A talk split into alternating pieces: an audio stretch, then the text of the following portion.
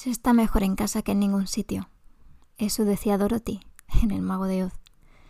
Ella tenía razón porque habitualmente es en nuestra casa donde encontramos el hogar. Hogar. Una palabra añorada por muchos, sin embargo. Hogar puede ser un remanso de paz en un mundo de problemas, el lugar de descanso del torbellino en el que nos vemos envueltos en nuestro día a día, el lugar en el que recargar las pilas cuando nos sentimos agotados. ¿Y tú? ¿Tienes un hogar?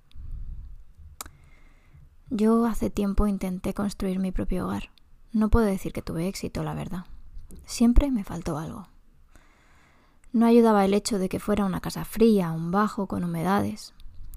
Aguanté allí cinco años, media década, se dice pronto.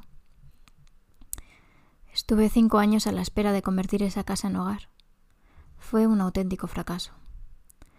Ese en este momento en el que estoy bajo el techo de un hogar verdadero, en el que me pregunto si algún día tendré mi hogar propio, mi casa en la que esté mejor que en ningún sitio. ¿Alguna vez te has preguntado lo mismo? Yo llevo unos días dándole vueltas. ¿Qué se necesita realmente para tener un hogar? ¿No es acaso la sensación de calma y de calidez, de paz, de estar rodeada de nada y a la vez de todo? Es curioso porque muchos ignoran la necesidad de tener un lugar estable al que acudir cuando todo se desmorona y acuden a las fiestas para no pensar, al alcohol para que refugie sus recuerdos dolorosos, un, un alquiler que se puede pagar muy caro o incluso a las drogas.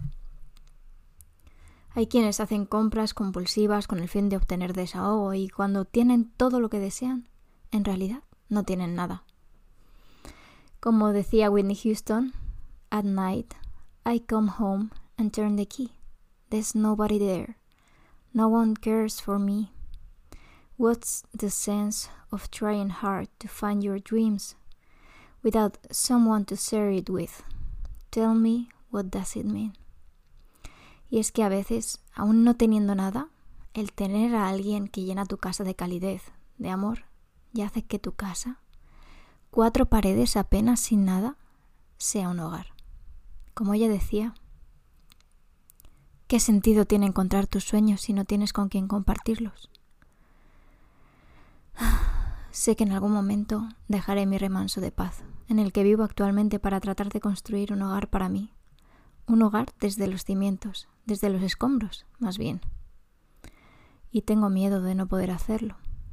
Es por ello que estoy creando un hogar en mi memoria, un lugar al que solo yo pueda acceder y que me dé la paz y la calma que necesito cuando me encuentre mal, cuando no pueda más. ¿Habías pensado en ello antes? Para empezar, compré un perfume que uso en ocasiones contadas, un perfume que huele a leña, a leña recién quemada en una chimenea.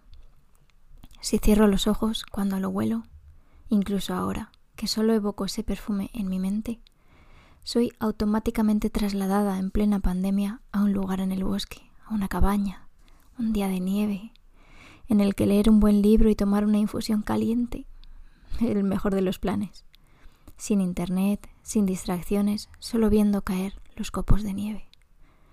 ¿Qué más puedo pedir? Y eso lo consigo solo con un perfume. También hay música que me puede trasladar a sitios mejores, por supuesto, esto como todo va por gustos. Para mí la música clásica es un potente relajante, en especial escuchar a Ludovico e Inaudi. Chopin también es mágico. Son un descanso para mis oídos en los que solo hay ruido. Estos son solo un par de ejemplos de cómo puedes ir construyendo tu hogar en tu mente. Claro está. También puedes leer un buen libro que te lleve a mundos mágicos, mundos lejanos y que te ayude a vivir vidas diferentes a la tuya. Cuando mi cabeza no para de dar vueltas, elijo un libro y trato de sumergirme por completo en sus páginas. Al principio es muy dificultoso, pero me esfuerzo a imaginar todo lo que hay alrededor de los personajes, a ver el paisaje, imaginar lo que sienten, lo que piensan. En fin. Por último, una recomendación poco habitual en mí. Para los que no lo sepan, odio madrugar, no es lo mío. Debido al trabajo, Llevo madrugando muchísimo desde hace casi 14 años y en cuanto tengo la oportunidad dejo que mi cuerpo descanse a gusto del consumidor. Aún así, hay una cosa que no puedo ignorar sobre madrugar. El silencio. El silencio está sumamente infravalorado. Es muy necesario, ya te lo digo. Madrugar te permite ver las cosas desde otra perspectiva y alimentar tu hogar interno. Pensar con calma y tomar decisiones para el resto del día. Es horrible este mundo en el que vivimos, rodeados constantemente de notificaciones, de ruidos, de tráfico o de familias discutiendo audiblemente. Todo este ruido nos aleja de nosotros. Es como si este mundo estuviera obsesionado con tapar y tapar con distracciones y ruido nuestros problemas. ¿Has intentado tener una conversación con un amigo en un local con mucho ruido de fondo? Es imposible mantener una conversación así. Si no es con mucho, mucho esfuerzo, sin contar con el dolor de garganta del día siguiente o la afonía. Pues lo mismo ocurre con este mundo. Trata de que no escuchemos bien nuestros problemas, aunque están ahí. No para de ponernos trabas para que no dediquemos un rato a pensar con claridad en las soluciones. Para ello, ¿adivinas? Necesitas un hogar. De nuevo, un remanso de paz. Te animo a buscar las cosas, los momentos que te permitan tener un hogar, si no físico, mental. Yo intento recopilar recursos como los que te he dicho para poder tener un hogar permanente. Los buenos recuerdos también son un buen recurso, que nos llenan de alegría, incluso después de la pérdida de un ser querido porque nuestra Dorothy lo sabía muy bien. Por muy bonito que nos pinten el reino de Oz, se está mejor en casa que en ningún sitio.